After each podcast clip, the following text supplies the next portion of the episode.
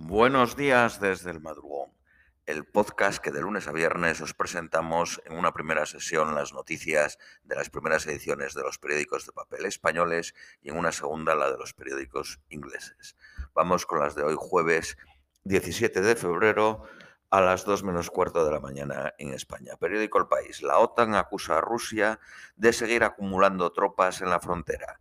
La Unión Europea convoca una cumbre extraordinaria para analizar en Bruselas la crisis de seguridad con Ucrania. Faltan señales tangibles por parte de Moscú, dice la presidenta de la Comisión Europea. Varios bancos ucranianos sufrieron ataques cibernéticos durante el martes.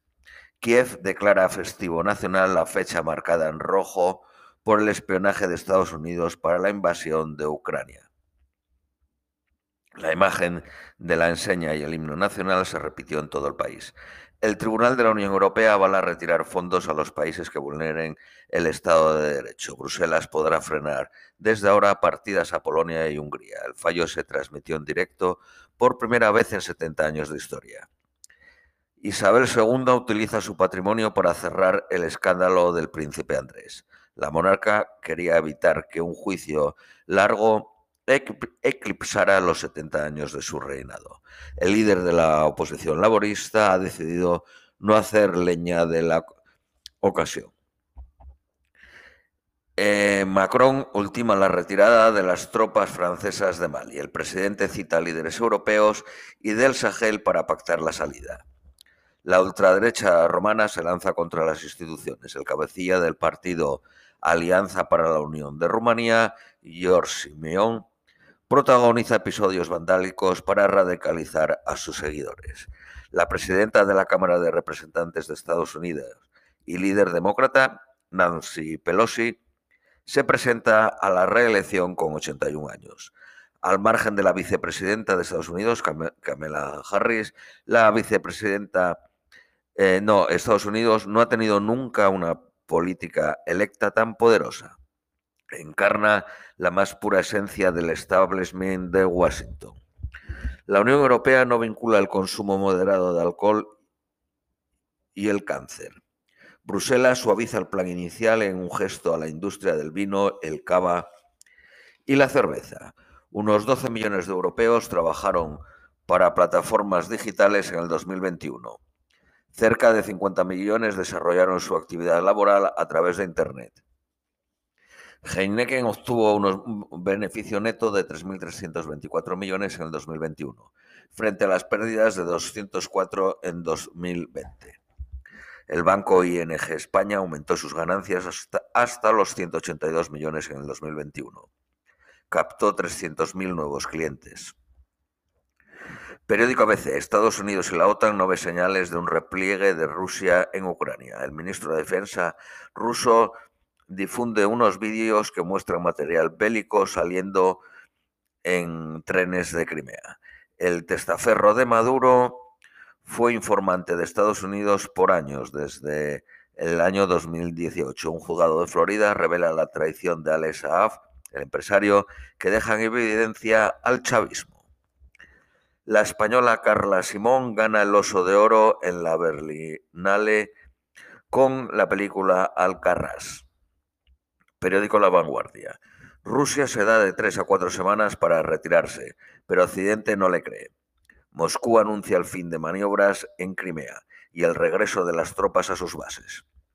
Todavía no estamos viendo ninguna retirada, afirmaba el presidente ucraniano.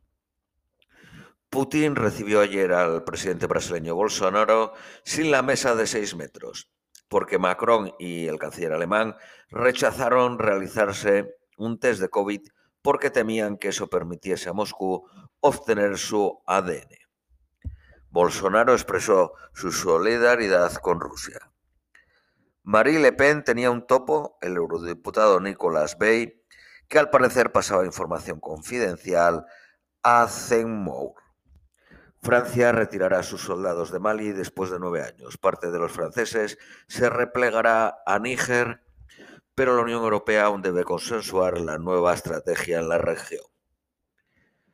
Los mm, eh, La Razón, los ucranianos apenas se movilizan en el día de la unidad, proclamado por su presidente Zelensky, y se muestran resignados ante la guerra.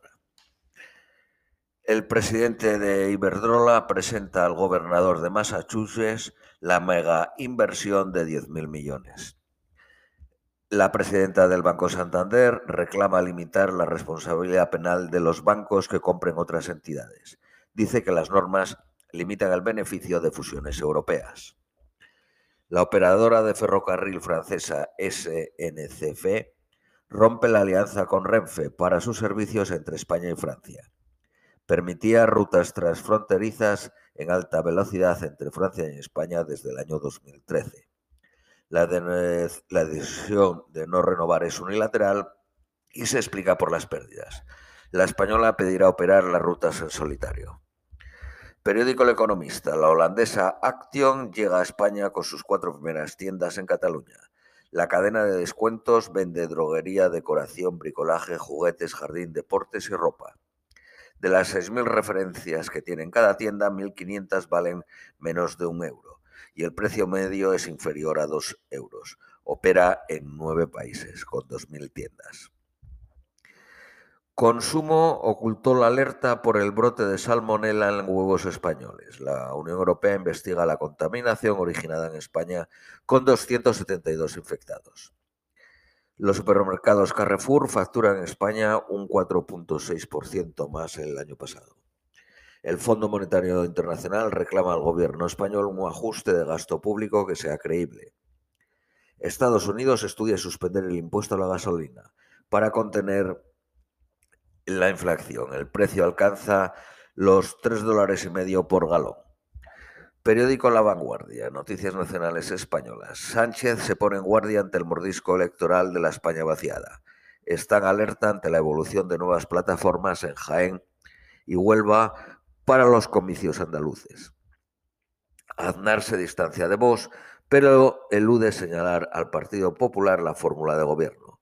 Ve peligro de cantonalismo, tras las elecciones en Castilla y León. La justicia investiga un total de 68 causas por pederastia en la Iglesia en toda España. Suspendidas definitivamente las labores de búsqueda del naufragio en aguas de Canadá. Se han podido recuperar nueve cuerpos y 12 marineros siguen desaparecidos. Periódico El País. José María Aznar y Juan Manuel Moreno Borilla respaldan a Casado en la decisión de dejar a la extrema derecha fuera del próximo Ejecutivo en Castilla y León. Sánchez ofrece al líder del Partido Popular la ayuda del Partido Socialista a cambio de que explique por qué no puede entrar vos en los gobiernos. La plataforma Soria ya defenderá en las Cortes de Castilla y León la necesidad de otras localidades como hace Teruel existe en el Congreso. El gobierno andaluz se distancia de Vox y reafirma la coalición del Partido Popular y Ciudadanos. El 27% de las mujeres entre 15 y 49 años en todo el mundo han sufrido violencia de alguna pareja. El Tribunal Supremo avala pagar con el plus de antigüedad el alza del salario mínimo. Periódico ABC. La policía investiga al marido de la directora de la Guardia Civil. Cree que se lucró con empresas financiadas por el gobierno andaluz. El dilema de la izquierda, dejar gobernar al Partido Popular para aislar a Vox. Yolanda Díaz contradice a Podemos y reclama un mayor esfuerzo a Sánchez para evitar que Vox llegue a la Junta. Gabriel Rufán, Rufián no se cree la ayuda del jefe del Ejecutivo. Ha casado. Es un recurso retórico, dice. Aznar compara a con el radicalismo de Marie Le Pen. El expresidente tiende la mano a Casado. La pelea entre Casado y Ayuso deriva en una guerra sucia sobre presunta corrupción, acusaciones cruzadas de espionaje mediante detectives y contratos a dedo al hermano de la presidenta madrileña. Esta información salió en el periódico El Confidencial y la recoge el ABC. Víctimas de ETA se manifiestan el sábado el 2 de abril con una marcha que parte de la Puerta del Sol a las 12 horas. La manifestación es contra la traición del gobierno.